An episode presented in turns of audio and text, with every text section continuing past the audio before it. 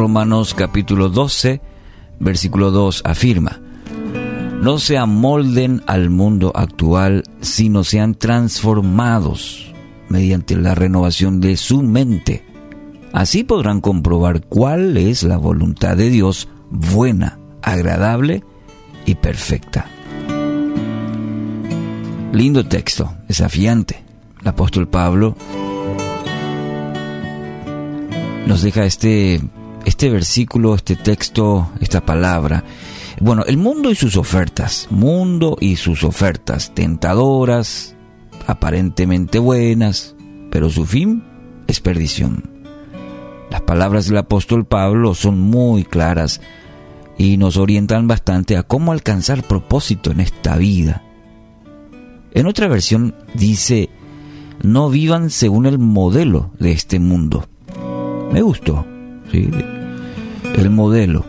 Porque el modelo que usted y yo estamos viviendo en este tiempo nos presenta un mundo egoísta, eh, corrupto, vanidoso, eh, que no importa el cómo se alcanza el supuesto éxito. Todo es válido, todo entra a costa de cualquier cosa. Para el cristiano ese no es el camino. Para el discípulo de Dios ese no es el camino. La palabra nos dice debemos ser transformados mediante la renovación de nuestra mente. Según 1 Corintios 2.16, tenemos la mente de Cristo. Usted y yo, si hemos nacido de nuevo en Cristo, la promesa, la palabra nos dice que tenemos su mente, la mente de Cristo. Entonces debemos constantemente renovar nuestra mente para ver las cosas como Cristo las ve. Necesitamos hacer es, constantemente ese ejercicio de renovar, de analizar si estamos viendo según las cosas como Cristo las ve.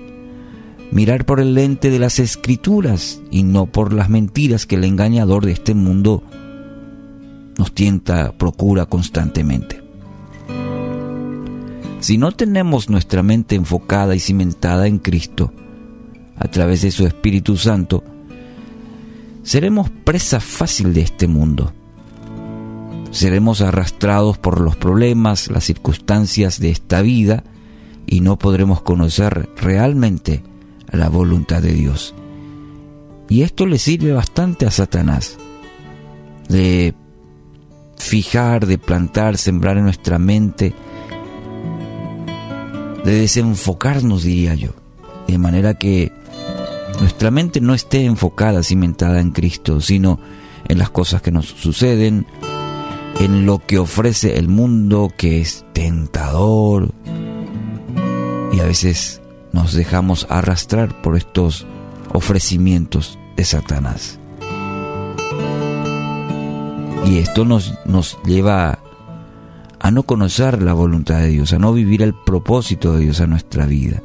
Y aquí está la riqueza entonces de esta promesa, que como siempre digo, que cada promesa tiene un condicionante. Es decir, hay una parte que nos corresponde a usted y a mí. Podemos citar todas las promesas, las 300 y no sé cuánto que existen, como a veces decimos, pero no va a ocurrir simplemente con citarlas. Hay una parte que a usted y a mí nos corresponde hacer. ¿Entiende la diferencia? ¿Entiende la parte que le corresponde a usted? Dios promete, pero también exige de usted y de mí, para que esa promesa se active, nosotros tenemos que hacer una parte en este pasaje, en Romanos 12.2, ¿cuál es el condicionante? Renovar nuestra mente. Renovar nuestra mente. Podrán comprobar cuál es la voluntad de Dios, cuál es esa voluntad. Dice que es buena, es agradable y es perfecta. Y podemos a veces decir que la voluntad de Dios es así, pero nos olvidamos que hay condicionantes en este pasaje. Primero, no amoldarse amoldarse al mundo. Y segundo, renovar la mente. En un solo versículo. Entonces, aquí está la riqueza de esta promesa. Renovar nuestra mente. Mucha gente anda con el pensamiento que no va a lograr nada en la vida, que su pasado fue muy difícil, que no podrá salir adelante por esto, por aquello, por su pasado, por su circunstancia, haciendo que su presente sea de lamentos, de quejas, pero Dios quiere sacarle de ese estado y llevarle a su propósito. ¿Cómo es ese propósito según este texto? Es buena, es agradable y es perfecta.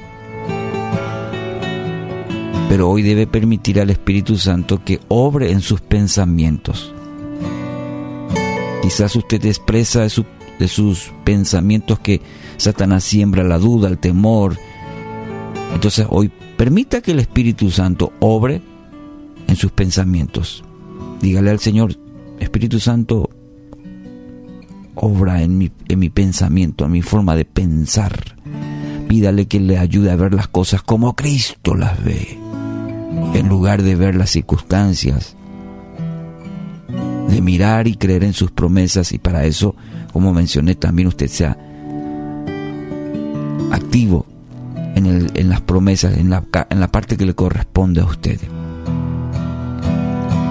Así que hoy ese es, ese es el desafío. Pide al Espíritu Santo que le ayude a pensar como Cristo.